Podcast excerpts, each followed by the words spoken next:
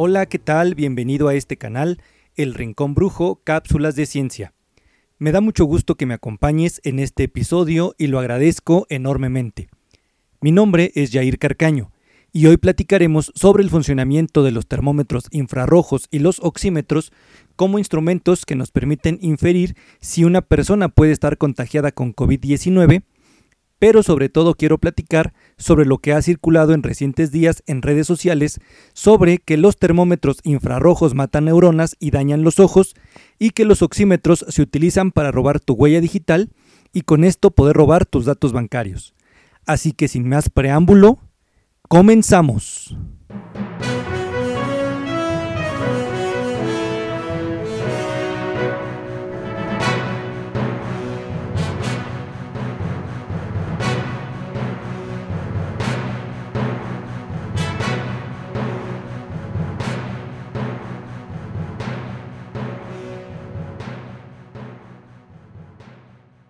En días pasados estaba distrayéndome un poco de las actividades del día, revisando algunas publicaciones en Facebook y me encontré con una publicación que compartió un ex alumno, Carlos Piñón, a quien por cierto envió un afectuoso saludo y que estoy seguro que va a escuchar este podcast, donde en un video se aprecia un señor inconformándose porque le querían tomar la temperatura con un termómetro de infrarrojos para entrar a un local argumentando que estaba científicamente comprobado que esos termómetros matan neuronas.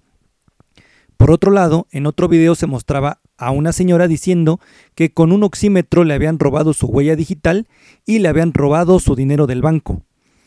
Así que a sugerencia de mi exalumno decidí hacer este podcast analizando esta situación. Al investigar sobre el tema me encuentro que hay varios videos más, audios e incluso cadenas de WhatsApp en el mismo sentido. Así que no dudo que algunos de mis alumnos, exalumnos y personas que me escuchan puedan tener la misma duda. Es innegable que la pandemia provocada por el coronavirus ha cambiado muchísimas cosas de las que estábamos acostumbrados antes de que comenzara. Una de ellas es precisamente que ahora, para ingresar a ciertos lugares como centros comerciales, bancos, oficinas de gobierno, aeropuertos, entre otros, hay personal encargado de tomarnos la temperatura con un termómetro de infrarrojos. Incluso para volver a la nueva normalidad, como parte de los programas de prevención que tendrán que implementarse en todas las empresas y escuelas, va a ser necesario que para poder ingresar, alguien nos tome la temperatura con estos dispositivos y con esto tener mayor certeza de que quien está ingresando no sea un foco de infección. Entonces vamos a tener que comenzar a acostumbrarnos a estos procedimientos y dispositivos. Voy a abordar este tema platicando sobre el origen del termómetro y cómo ha ido evolucionando.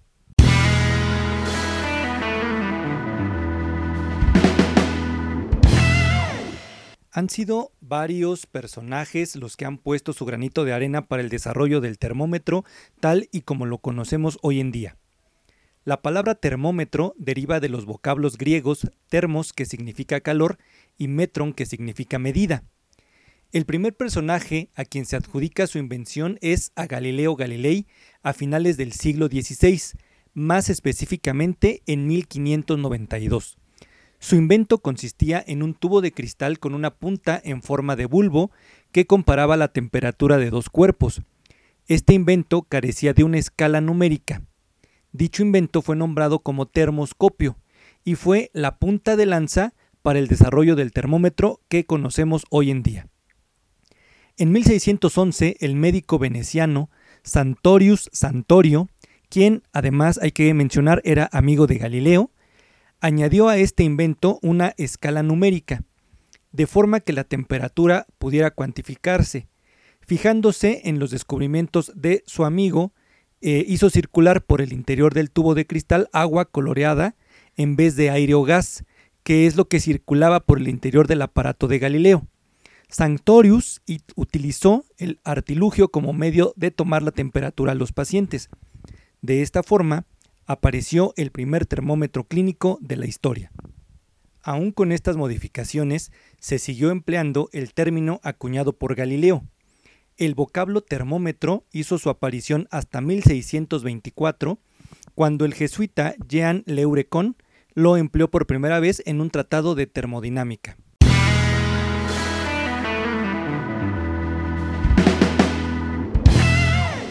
El termómetro de mercurio.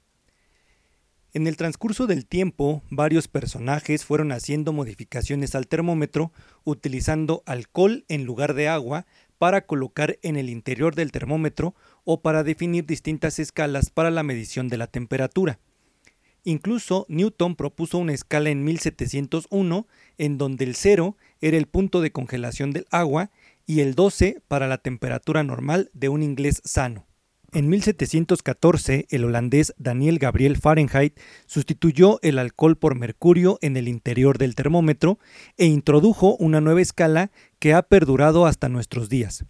Propuso el cero para la temperatura más baja que pudo conseguir con una mezcla de hielo, agua y sal, y 96 como referencia para el calor humano.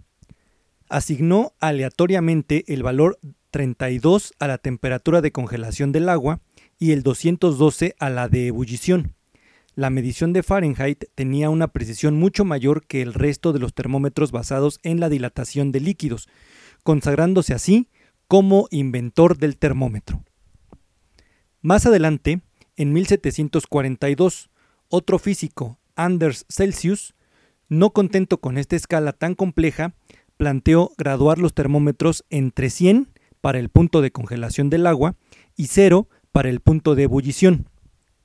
Al año siguiente, 1743, Jean-Pierre Christine propuso la conveniencia de invertir estos puntos.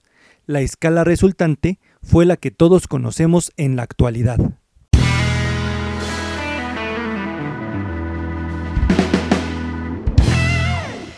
El termómetro en la actualidad. El termómetro de mercurio perdura hasta la actualidad. Sin embargo, en algunos países, principalmente de Europa, se ha prohibido su fabricación por la contaminación ambiental que producía su desecho. Esto dio lugar a la fabricación de otros termómetros que logran medir la temperatura valiéndose de medios no contaminantes. Así nacieron los termómetros digitales y pese a que estos son más costosos, presentan una serie de ventajas muy grandes sobre los de mercurio. Por ejemplo, su lectura es muy fácil al leer la temperatura en la pantalla que contienen. Dan una respuesta mucho más rápida, algunos modelos cuentan con memoria y algunos más con alarma vibratoria.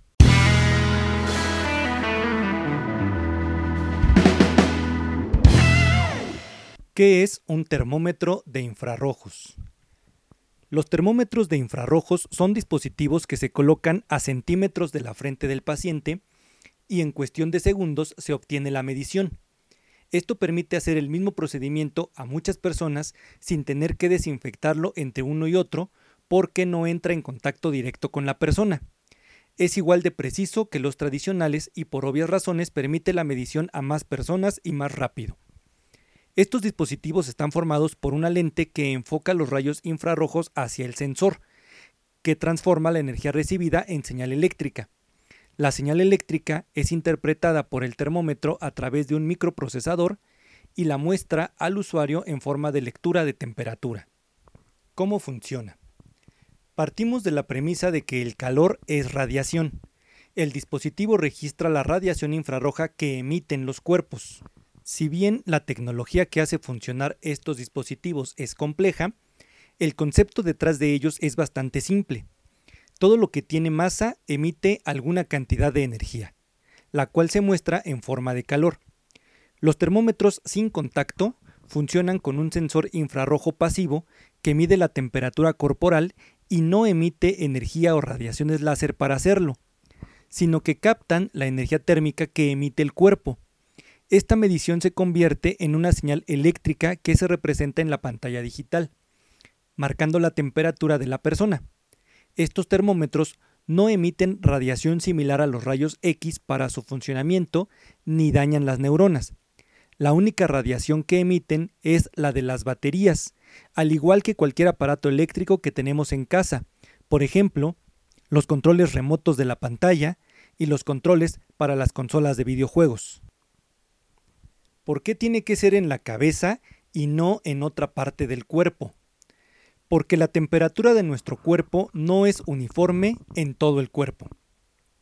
En manos, pies, codos, brazos y muslos, la temperatura es menor que en otras partes del cuerpo. hacer la medición en las manos o en los brazos arrojaría un resultado erróneo.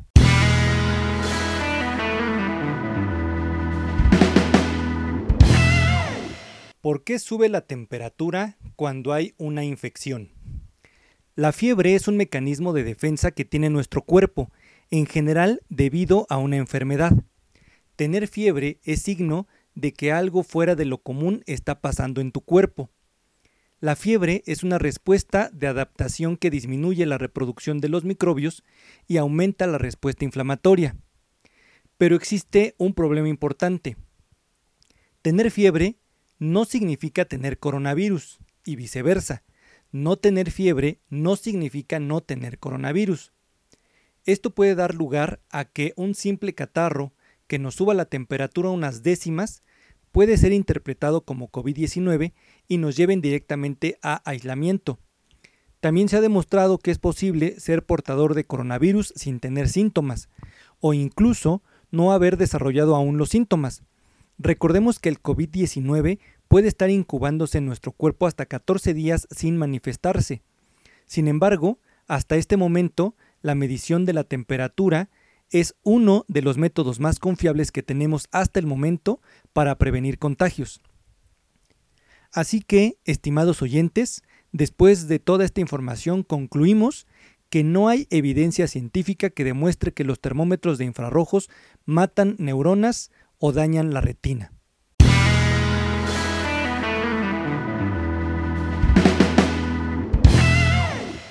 ¿Qué es un oxímetro? Otro de los síntomas asociados con la presencia del coronavirus en una persona es la dificultad para respirar, lo que técnicamente se conoce como disnea. La mayoría de las veces es un signo fácil de detectar por el mismo paciente, pero no siempre es así. La disnea no siempre es detectada por la persona afectada, dando lugar a una hipoxia o falta de oxígeno en la sangre. Un oxímetro de pulso es un aparato médico no invasivo que sirve para medir la hemoglobina de la sangre, la cual es una proteína de los glóbulos rojos que lleva oxígeno de los pulmones al resto del cuerpo. El oxímetro muestra el porcentaje de sangre que es portadora de oxígeno. Más específicamente, muestra el porcentaje de hemoglobina arterial en la composición de la oxihemoglobina, que es la proteína de la sangre que transporta el oxígeno.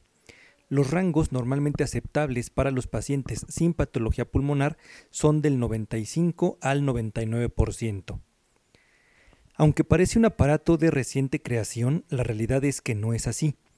También como en el caso del termómetro, el oxímetro tiene su historia. El oxímetro fue ideado en la Segunda Guerra Mundial para que los pilotos pudieran subir a mayor altura sin peligro, ya que con su uso podían calcular la altura máxima a la que podían subir sin oxígeno. En la actualidad estos aparatos se utilizan para medir los niveles de saturación de oxígeno en sangre, es decir, una forma indirecta de saber el oxígeno real que hay en la sangre de una persona. El aparato como tal se pone en el dedo, generalmente en el índice, pero puede ser en otros, que es una de las partes del cuerpo junto con el lóbulo de la oreja donde existe más microcirculación. Una vez colocado el dispositivo, eh, se hace pasar una luz polarizada por el dedo y con esto se puede medir los glóbulos rojos que van circulando por el organismo e interpretar cuánta hemoglobina está circulando por él y calcular así la saturación de oxígeno en la sangre del paciente. Una persona va a tener valores, como ya lo mencioné, entre un 95, 94 y hasta 99%, aunque es común y también relativamente normal registrar valores desde el 90% y de ahí hacia arriba aunque esto depende también de algunos factores como por ejemplo la altura sobre el nivel del mar donde estamos realizando el registro, eh, de condiciones de salud que pueden alterar el resultado, como explicaré a continuación.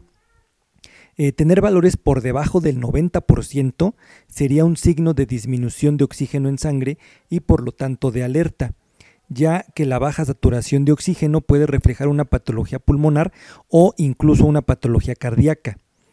En el caso de una patología pulmonar, eh, la saturación puede bajar por un ataque agudo de asma, por ejemplo, o de insuficiencia respiratoria en un EPOC o enfermedad pulmonar obstructiva crónica. Eh, también puede ser un signo de otras patologías relacionadas con el pulmón, como la fibrosis pulmonar o fibrosis quística, y en neumonías como la causada por COVID-19, que se ha visto que produce hipoxia. Es importante mencionar que su uso es en todo caso complementario al termómetro, ya que antes de la falta de aire aparecerán otros síntomas, como la fiebre, eh, que nos alertará de que algo no va bien. A pesar de ser un dispositivo bastante útil en la práctica clínica, también tiene sus limitaciones que pueden dar lugar a errores y malos registros. Por ejemplo, tener las uñas pintadas puede falsear la medición. Algunas enfermedades de las personas también pueden generar valores distintos al rango normal, la edad de la persona, entre algunos otros factores. Finalmente, eh, es importante aclarar que el oxímetro no guarda, no almacena o no copia la huella digital de la persona a la que se le ha colocado, de tal manera que no es posible utilizarlo para posteriores fraudes.